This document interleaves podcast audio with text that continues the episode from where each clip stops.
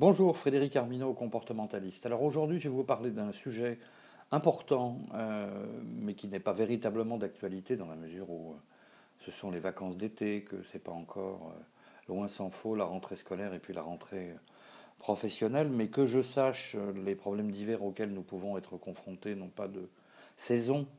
Donc aujourd'hui, je vais vous parler de burn-out et je vais essayer à la fois de vous apporter des précisions quant à la définition du burn-out et puis vous, vous expliquer, pardon, vous préciser le contexte du burn-out. Alors, d'après une, étude assez récente qui a été publiée dans Nice Matin, 12% de la population française, c'est-à-dire euh, un petit peu plus ou environ 3 millions euh, de personnes actives, sont victimes de burn-out, ce qui est communément appelé l'épuisement professionnel. Alors, si de tels chiffres donnent le tournis, ils sont euh, les fruits d'une crise du travail où vraisemblablement il est demandé toujours plus à une personne laquelle, par souci de s'investir ou par désir de bien faire, ne respecte pas ses limites tant psychiques que physiques.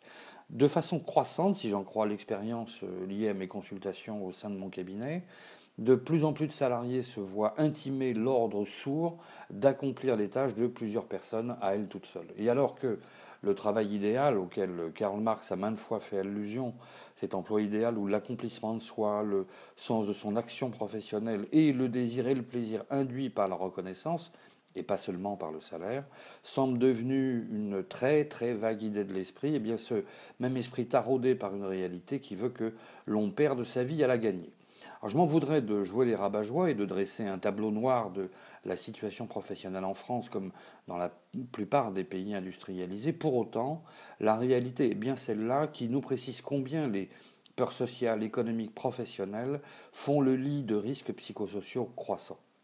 Donc aujourd'hui, je vais essayer de vous donner une définition du burn-out et commencer à vous expliquer comment l'identifier. Et puis dans un autre podcast euh, à venir, j'essaierai de vous expliquer comment traiter justement le burn-out.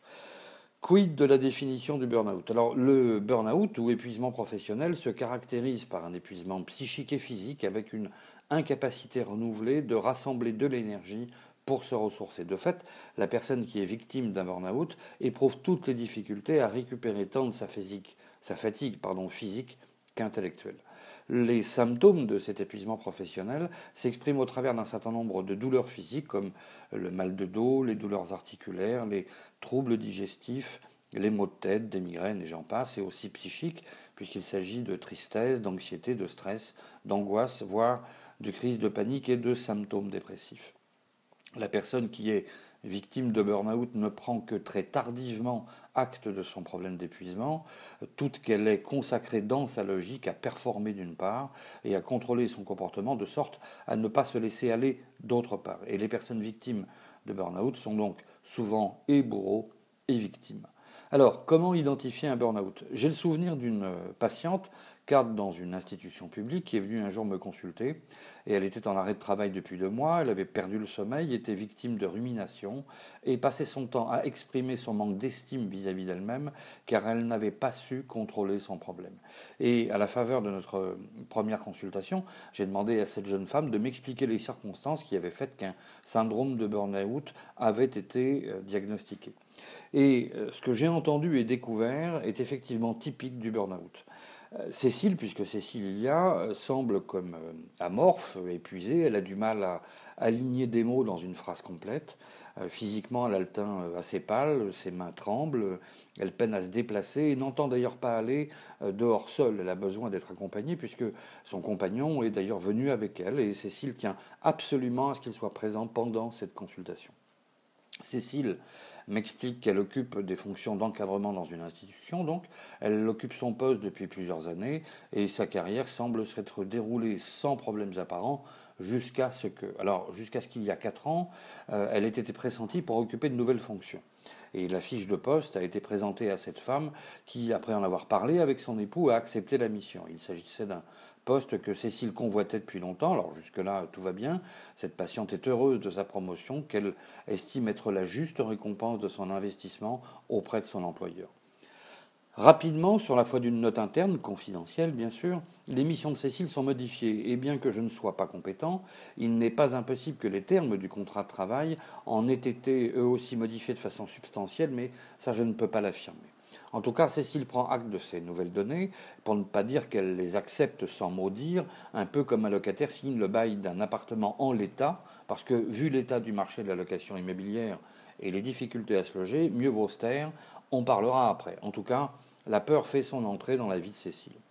Très rapidement, Cécile se voit responsable d'un certain nombre d'objectifs à satisfaire. Les réunions se succèdent et Cécile essaie de rester au plus près de sa mission, mais rapidement, elle sent qu'elle perd pied. La direction générale, régionale pardon, de son institution lui demande à plusieurs reprises de faire le point, de lui présenter les outils et moyens de ses objectifs.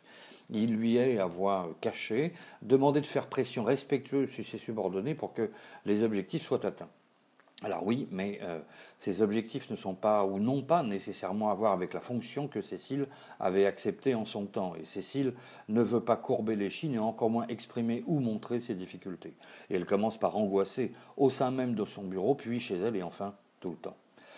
Elle commence à avoir peur d'animer des réunions, peur de ne pouvoir s'affirmer devant ses subordonnés, lesquels sont parfois mécontents des tâches qui leur sont imposées.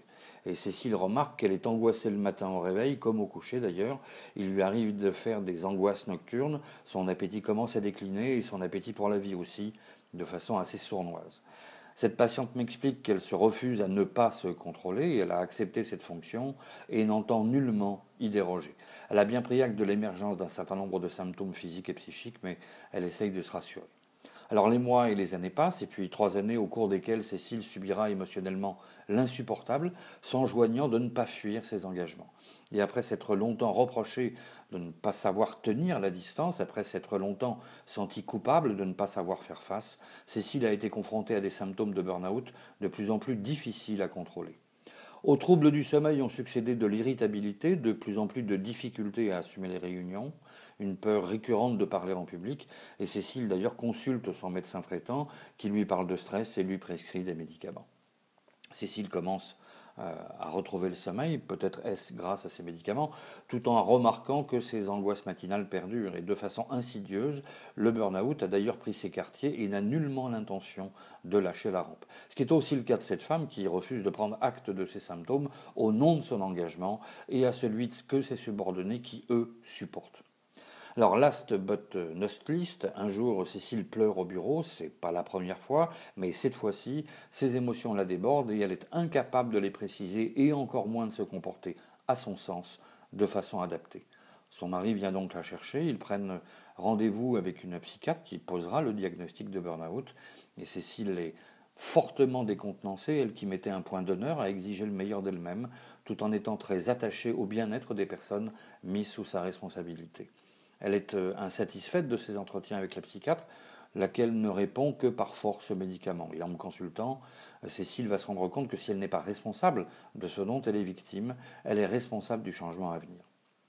Très rapidement, aux quasi-prémices de son suivi thérapeutique, Cécile va prendre acte qu'elle semble avoir des problèmes, à la fois pour identifier ses émotions, mais aussi pour les exprimer, et partant, pour exprimer ses propres limites, aussi bien fonctionnelles qu'affectives. Et c'est au terme de quelques semaines que Cécile reprendra un peu plus confiance en elle, au point qu'elle réussira à ce que son problème de burn-out soit reconnu comme maladie professionnelle et son employeur rendu responsable. Et forte de cette bien difficile reconnaissance, Cécile a pu s'affirmer auprès de la DRH de l'institution et requérir un poste plus adapté à sa vision des choses.